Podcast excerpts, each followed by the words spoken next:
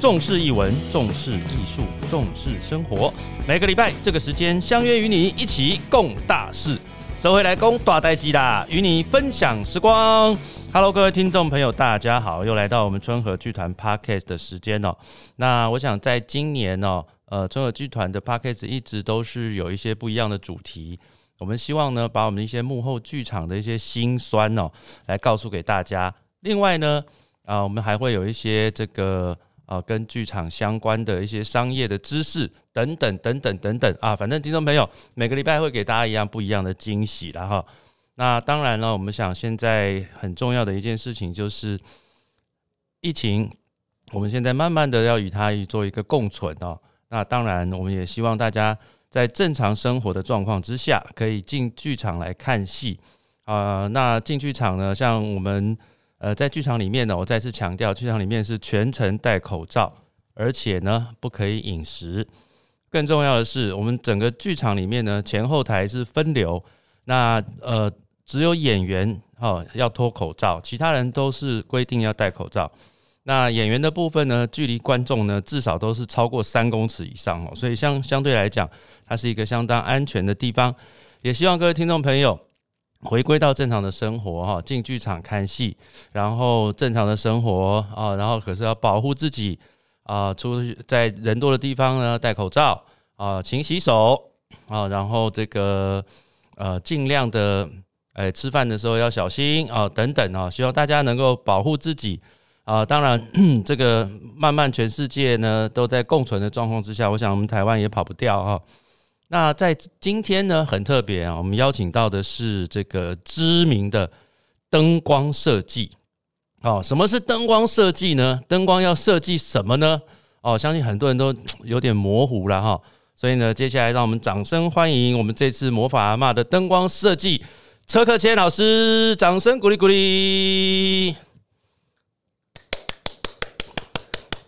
哎，请请。那个车哥先自我介绍一下。OK，大家好，那个我是车哥谦，然后呃，跟春和的缘分很应该也很久了，嗯，对啊，然后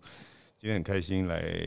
受邀到著名的这个节目里面来。呃，主要就是 我简单讲一下，我跟车认识哦，我们第一次认识应该是在民国八十年哦，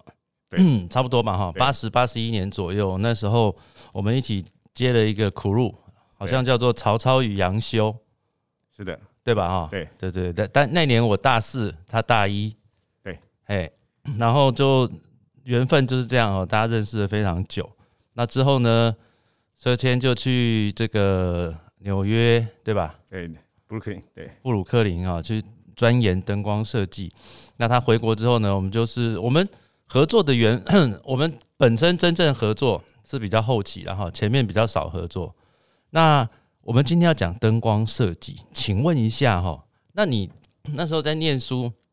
念书的时候，当然戏剧系嘛哈。那戏剧系里面有很多有幕前有幕后，你当时为什么会选择灯光这个东西？呃，应该是说当年我们在念大学的时候。呃，其实我有很多时间在外面打工，说实在话。然后那时候早期我比较多的时间在云门，云门的训练基本上都还是一开始就是从扫地拖地开始搬东西，然后做 crew。然后他大概做 crew 一年之后，然后团里面会可能会询问你说你想要做哪个方向的工作。然后我对于灯光是比较有特殊感情的啦。所以我那个时候就开始往灯光的工作人员这块走，然后一样从调灯 operator 开始做，然后一直到出国前都还是在从事这样的工作。你刚刚说你对灯光比较有感觉，那你你自己有？当时的想为什么会有这种感觉？因为我觉得灯光设计可以做一个创造空间、创造时空的一个呃一个角色。嗯，它可以在不管是有形或者无形的舞台上面，其实它都可以创造很多不同的空间的氛围啊。这个对剧场是比较对我而言是这个剧场是比较有魅力的一个工作。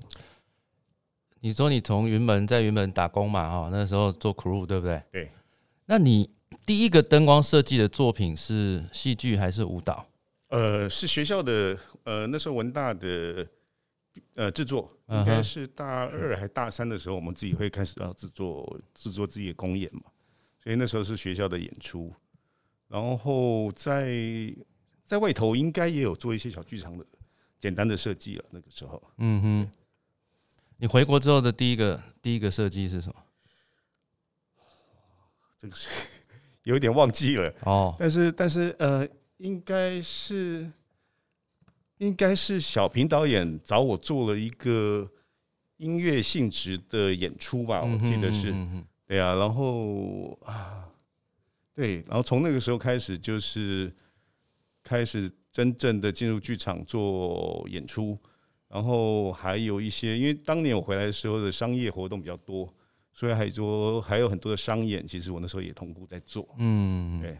那你在美国在学灯光设计的时候，那你你觉得你在美国这这几年给你的呃想法也好，或者是教育也好，你觉得他在你在那两年、那两三年，然后跟在台湾实际从一个这个 crew 开始，然后接触到灯光，那你觉得国外的这个训练对你来说最大的收获，或者是最大的不同是什么？OK，呃，我的时候，呃，申请学校的时候，其实我申请到 BU 还有 Brooklyn，嗯就是一个在波士顿，一个在纽约。然后，其实我后来有一次在国外巡回的时候，碰到林老师，林老师问我，呃，申请学校的事情，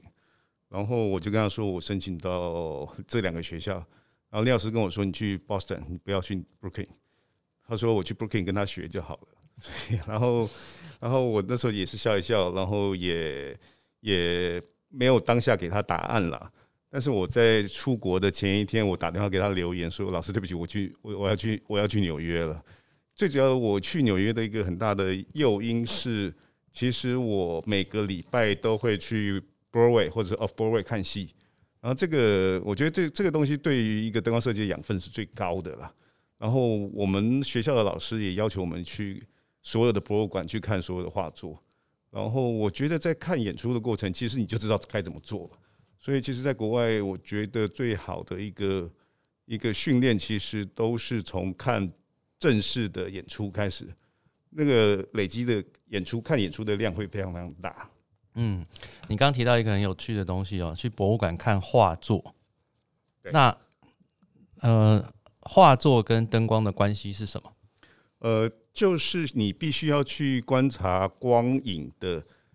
的变化还有不同，因为你从影子的分析上面就可以看到它的光源从哪里来，然后再去分析可能当下的时空的状态是什么，可能是冬天，可能是夏天，可能光影从不同的角度进来的时候。呃，应该是光从不同的角度进来的时候，在人的身上可以找呃找到多大的影子，所以有时候我其实，在看灯的时候，或者是看演出的时候，基本上从人的影子就可以判断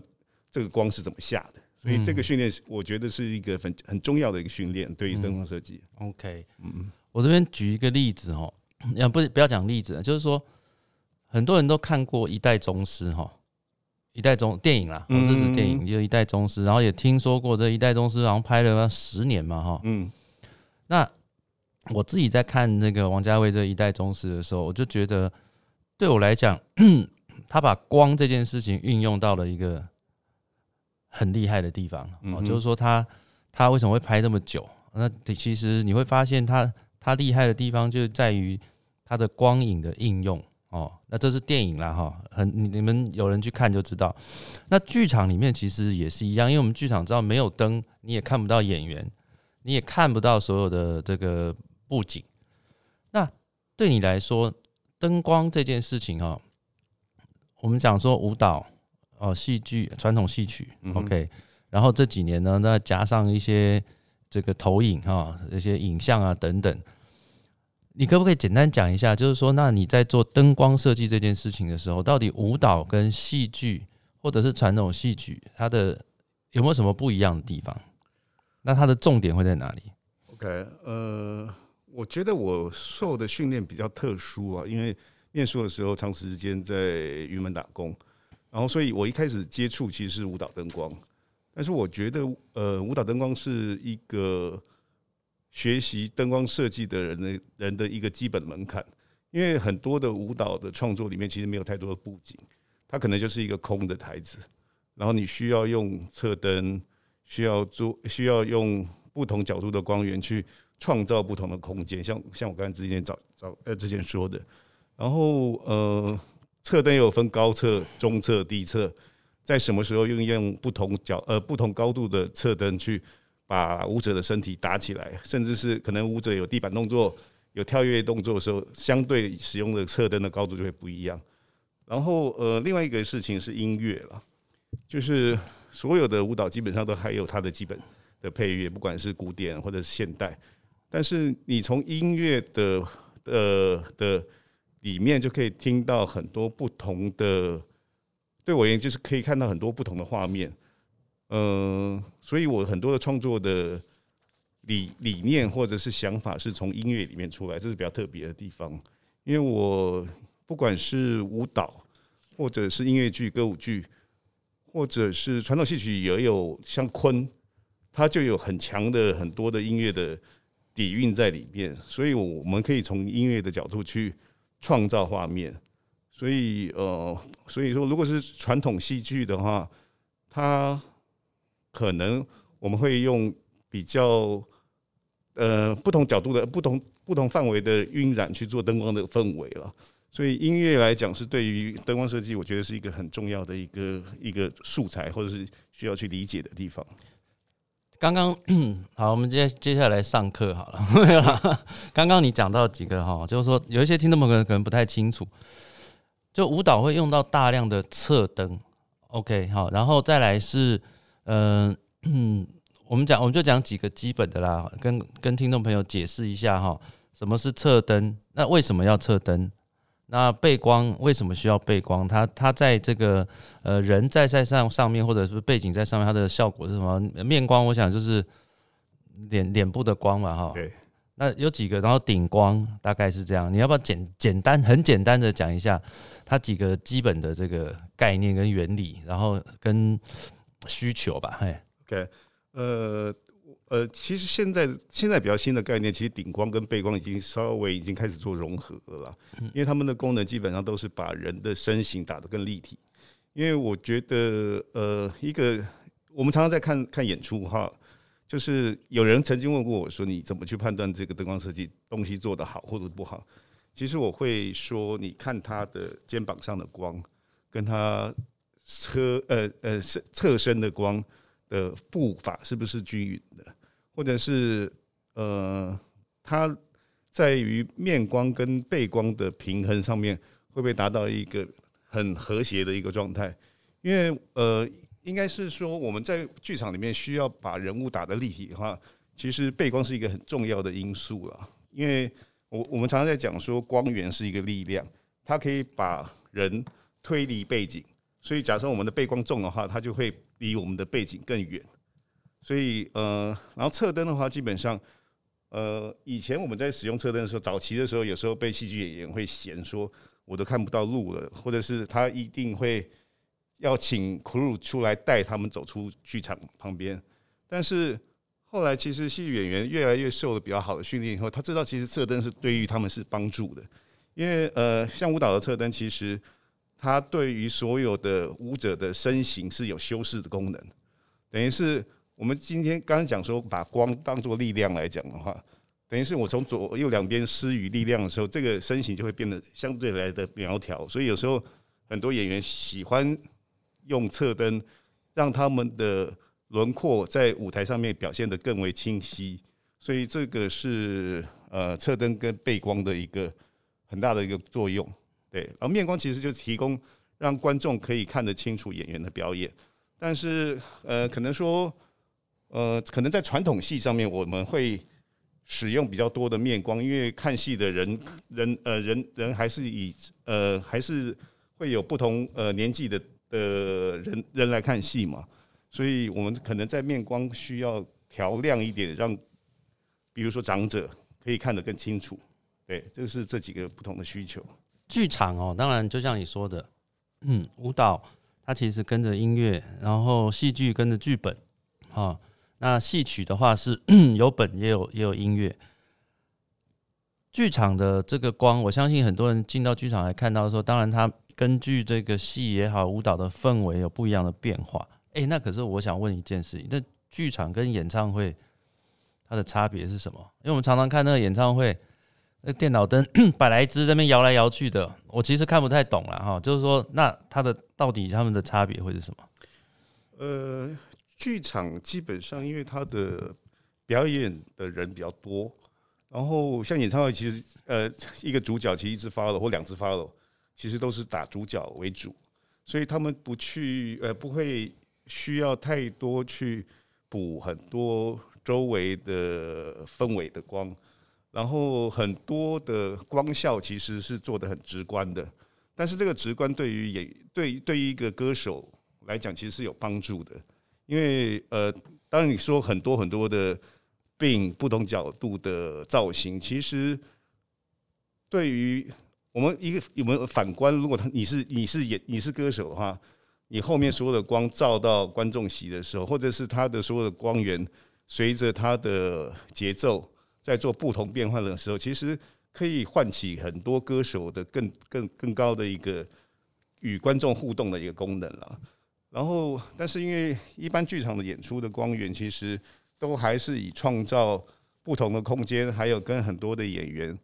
有有需要去照顾到不同不同层次的演员，所以他们的功能还是有点不一样。嗯，因为我看演唱会哦，那个就是 一直蹦蹦蹦蹦，那光就一直闪闪闪闪这样，那个是有必要性的啦。因为如果是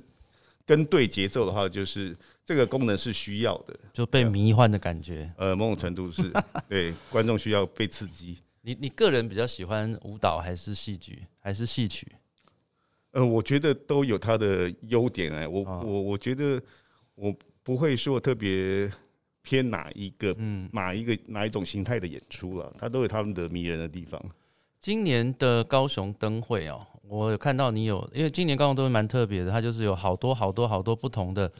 跟灯有关的这种主题。然后呢，我那时候在脸书上看到，哦，你做了一个。这个呼应声光的一个灯光的，呃，应该讲说是运用这个灯光把那个壶啊打成一个有点像是灯光秀的概念的哈。那你你怎么会接？就是你接到这样子一个一个 策展也好，或者是什么的，你是用一个什么样的一个想法？OK，呃，因为呃，当初接到这个任务的时候，其实我们去做过几次的场刊了。然后，因为魏武营的北湖，它其实有一个很特别的、特别迷人的地方，是它的树种非常非常多，然后它的面积又够广，所以更重呃，但是更重要的是，它其实它是在湖边的一些植植物群，然后其实它可以做出一个很有趣的镜射，因为我那时候完全的概念就是从从镜射来想，就是我这些树的。打在这些树上的光影，可以在湖面上做出一样等比的一个倒影出来。然后，所以呃，我们那时候就曾经做了一个简单的测试。然后，因为我其实在蛮多地方做过很多环境剧场的事情。然后，环球剧场基本上就是你还是得要把现场的景景观给照顾进去。所以，对于树的一个打法，其实。呃，我们不会那么的单一面向的去打它，它可能有剪影，它可能有外打光，然后可能有从内部自己透出来的光源，所以各种角度的光可以造成这个树林会有它的魔幻的一个效果。然后我们在我们其实做了一个 loop，就是很多很多的 Q 不断的在循环，但是在循环的过程之中，其实颜色跟颜色的变换之中，其实都会有。有一些很很很让人让人惊艳的地方，因为其实大自然其实给我们很多不同角度的视觉的感官的一个一个一个态度嗯，因为我看你那个作品用了蛮多，就是当然是晚上了哈，会有用不同的颜色，然后加上倒影，哦，你会可以看到那个从湖上面看到那个整个倒影嘛，对吧？嗯哼。然后 用了一些颜色去把树哦。然后就像你刚刚讲不同树种，那我有听听到有人讲说，他觉得他不喜欢把这个树染成这么多的颜色，有一些人的说法，嗯但你你自己的看法是什么？呃，其实我们呃，其实那时候做了几个画面，我我记得应该做了十几个画面，嗯。然后每一个画面其实它都是有不同的表现的方式，呃，它并不是所有的画面都是七彩的，嗯，不是单一的就对了。对，但是它可能在变化的时候，因为不同的灯型、不同的位置，它会在瞬间可能在某些视觉感官上面看起来是很多颜色，但是呃，我也有试着去做一些比较简单的配色逻辑，呃，但是它相对的在电脑灯的转换过程，除非我我呃，比如说我现在给了一个颜色，但是如果我要转到下一个画面的时候，其实如果我要正确的转到下一个画面，它就必须要收光。但是在这个收光过程的时候，也会造成一个突然黑黑掉的一个画面。嗯嗯 然后我们尝试了几次，我们觉得持续的让它换色是一个比较可行的方式。虽然在换色的过程之间，可能有会有我们不太喜欢或者是不是很满意的颜色出来，但是但是它其实可以让人长时间的在那边观察不同的的光影的一个状态了。嗯哼对。但是因为其实我们在创造这件事情的时候，也会特别去把一些太艳的颜色拿掉，所以呃，我觉得换色的过程中会有不同的颜色，那个是一个必然啦。嗯嗯，对，嗯那是一个必然。有的时候也是要迁就一下器材的问题了哈。对对，就是电脑灯。那你既然讲到电脑灯呢，就是我想早期你们学习来讲，应该都是以传统灯为主嘛哈。对，早期那后来慢慢电脑灯的这个部分，因为我发现你就是说有呃，你对于电脑灯的应用其实也算蛮纯熟的。可是当你传统灯到电脑灯转换的这个过程，你有做自己有做什么学习吗？还是有去研究？因为我们最常知道就是说色温的不一样嘛，对，啊，或者是颜色的不同，所以呃，你你现在大部分用电脑灯多还是传统灯多，还是就看现场的配备？呃，现在肯定是用电脑灯多了，嗯哼因为其实呃呃，其实使用电脑灯的多寡其实是跟预算有关了，就是剧团可以提供的的在器材租赁上面的的费用，来取决于使用电脑灯的多寡，应该这样说。然后因为现在的现在的电脑灯的成熟度比当年来的好很多了。当然，我在研究所的时候，其实我研究所毕业的时候，其实学校还没有用到电脑灯这件事情。嗯我是回台湾以后，呃，整个电脑灯才逐渐的从当年什么 Golden Scan 啊，就是那种镜面式的，然后一直发展到摇臂式的，然后这几年又突飞猛进，有很多 LED 的灯灯光源的光的灯具出来。然后呃，但是因为现在其实说实在话，呃，剧团在灯具的费用的配备比上面的话，如果是可以调的比较高的时候，其实某种程度是帮剧团省了很多工作的时间，这包括 crew 的时间、场租，然后特别是巡回的时候，其实我觉得有电脑灯的使用以后，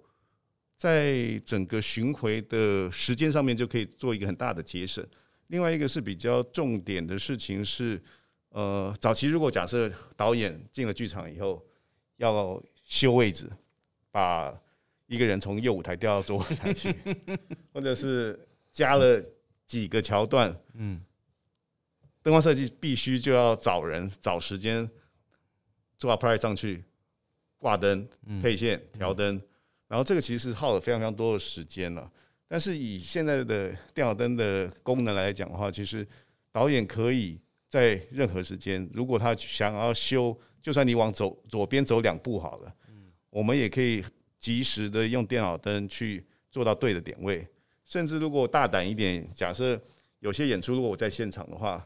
如果演员没有进到 special 里面去的时候，我会戳一下我的 operator，在有时间的范围之内，偷偷的把灯摇到演员错误的地方。嗯因为有时候演员站错位置，可能观众察觉不出来，但是有时候他的差距如果真的太大的话，其实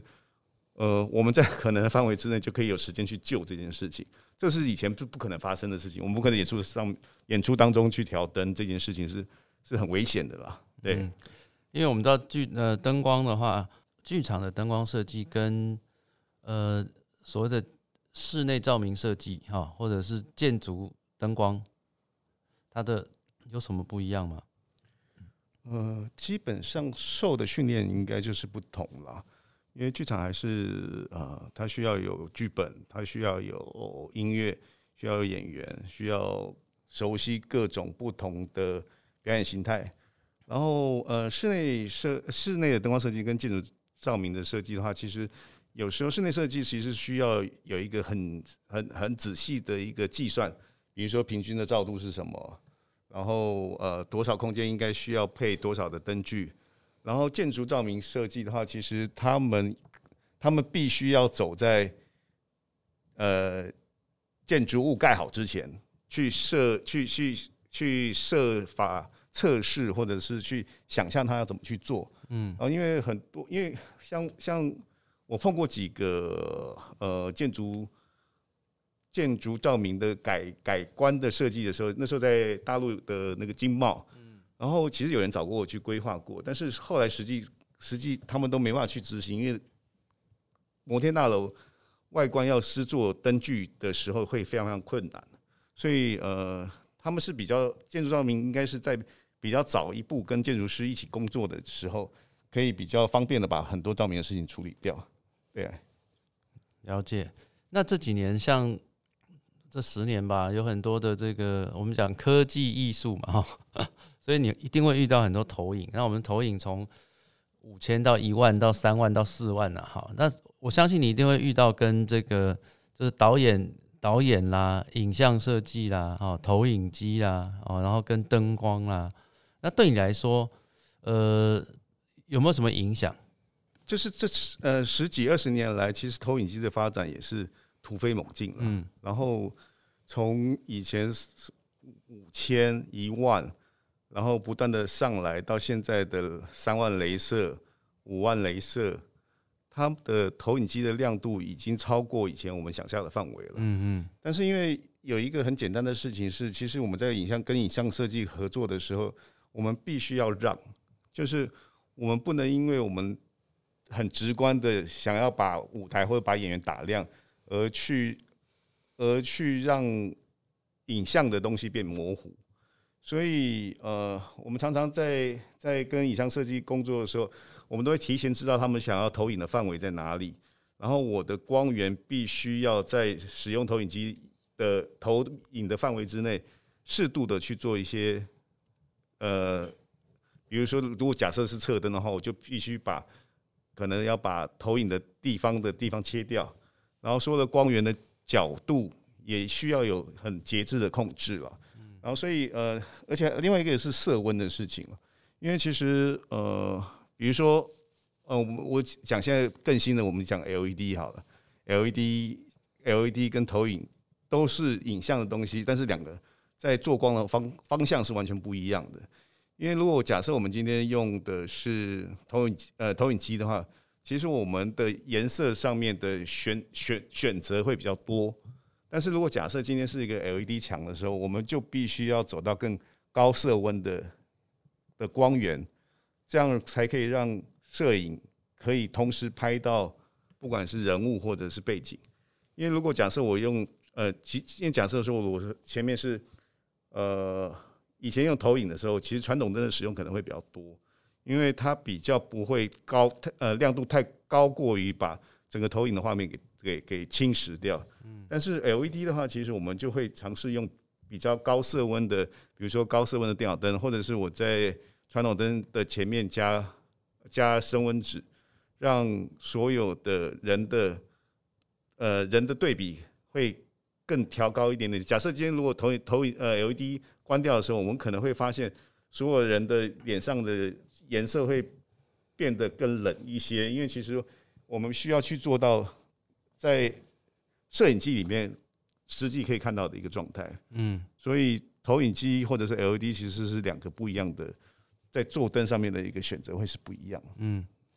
好了，听众朋友听到这个地方哦，像我我发现我们那个办公室这个妹妹感，你有疑惑吗？你有听懂吗？对对对，有些东西基本上还是属于专有名词啊。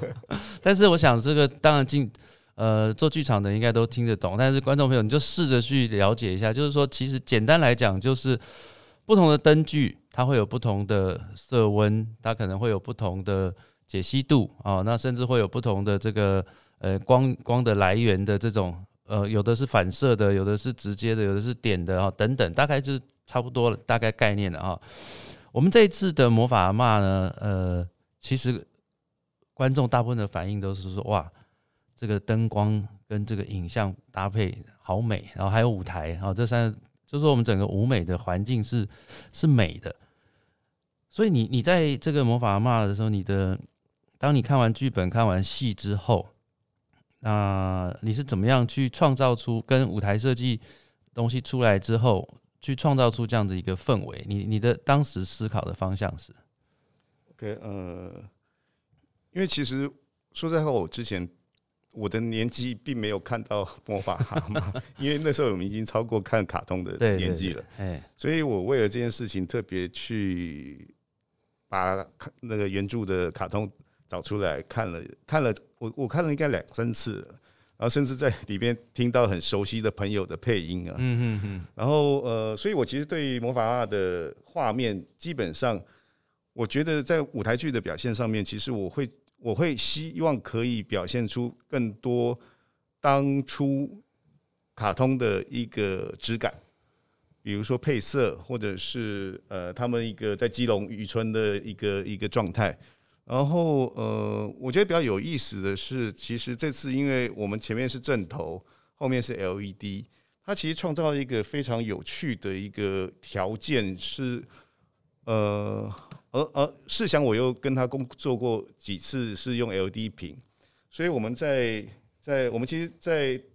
当初设定 LED 的亮度的时候，其实我们就达到了一个共识啊，嗯，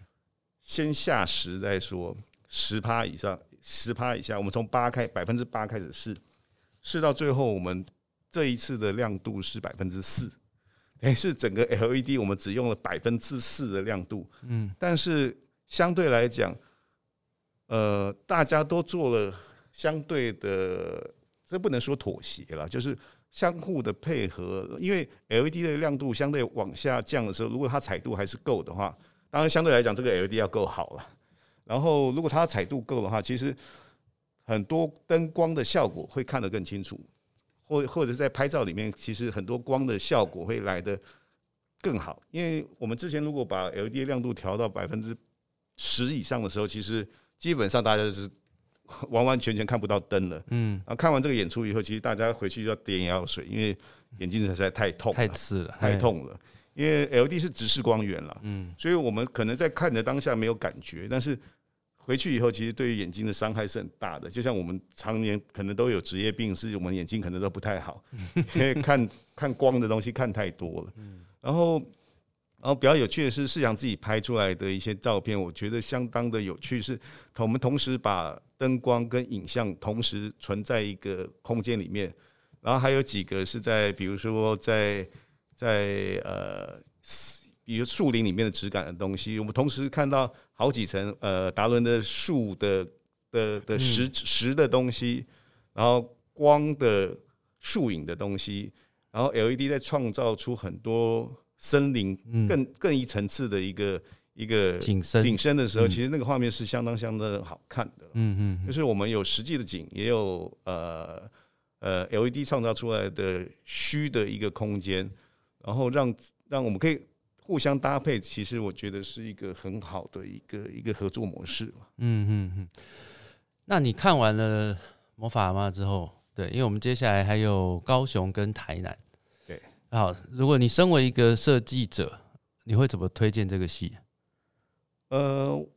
我觉得其实说实在话，我在看排练的时候，在没有没有背景出来，或者没有没有舞台出来的时候，其实我们实实际上在台上看的时候，看看演出的时候，其实看彩排的时候，其实心里面有点虚啊，毛毛的哈，对不对？对，嗯，对你承认就好。对，其实有点虚，对，但是一旦剧进了剧场以后，突然发现，哎，它其实是好看的。嗯然后不管是在它连幻景都好看，嗯嗯嗯，我都我自己心里面想说，哪一天我们把灯打开，让观众来看幻景。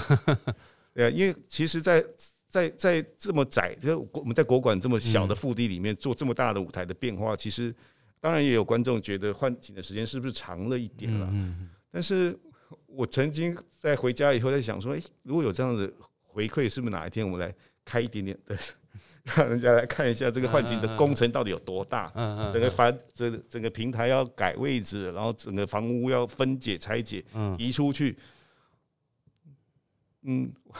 这让人家看到幻景，其实搞不好真的是一个以后可能的选项之一了。嗯嗯嗯，对啊，然后我觉得这个东西一定要进到剧场去看，因为不管是演员的表演，跟整个呃呃所有我们设计部门的一些工作的状态的时候，其实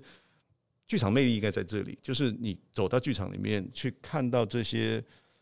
演员跟所有的设计部门的互动，其实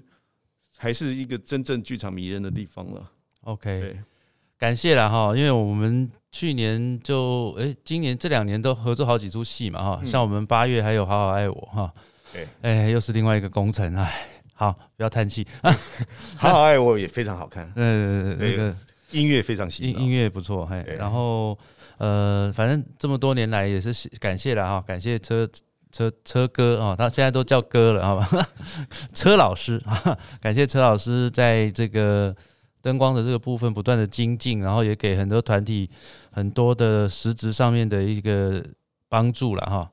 好，那我们今天呢就非常感谢啊，希望我们接下来能够在，因为其实哦。讲到剧场技术这一块，其实很多听众朋友，如果你没有实际参与，有些东西你会觉得，哎，听个不飒飒哈。不过没有关系，那我们就是要让大家由浅入深啊，慢慢来，不急，好不好？那我们再次以热烈的掌声，感谢我们的车克谦车老师谢。谢大家，谢谢。好，那也希望各位听众朋友啊，五月二十一号啊，在高雄的志德堂；七月二号在台南的文化中心来欣赏我们春和剧团的魔法蛤蟆。重视译文，重视艺术，重视生活。每个礼拜这个时间相约与你一起共大事，周会来攻大代际，与你分享时光。拜拜。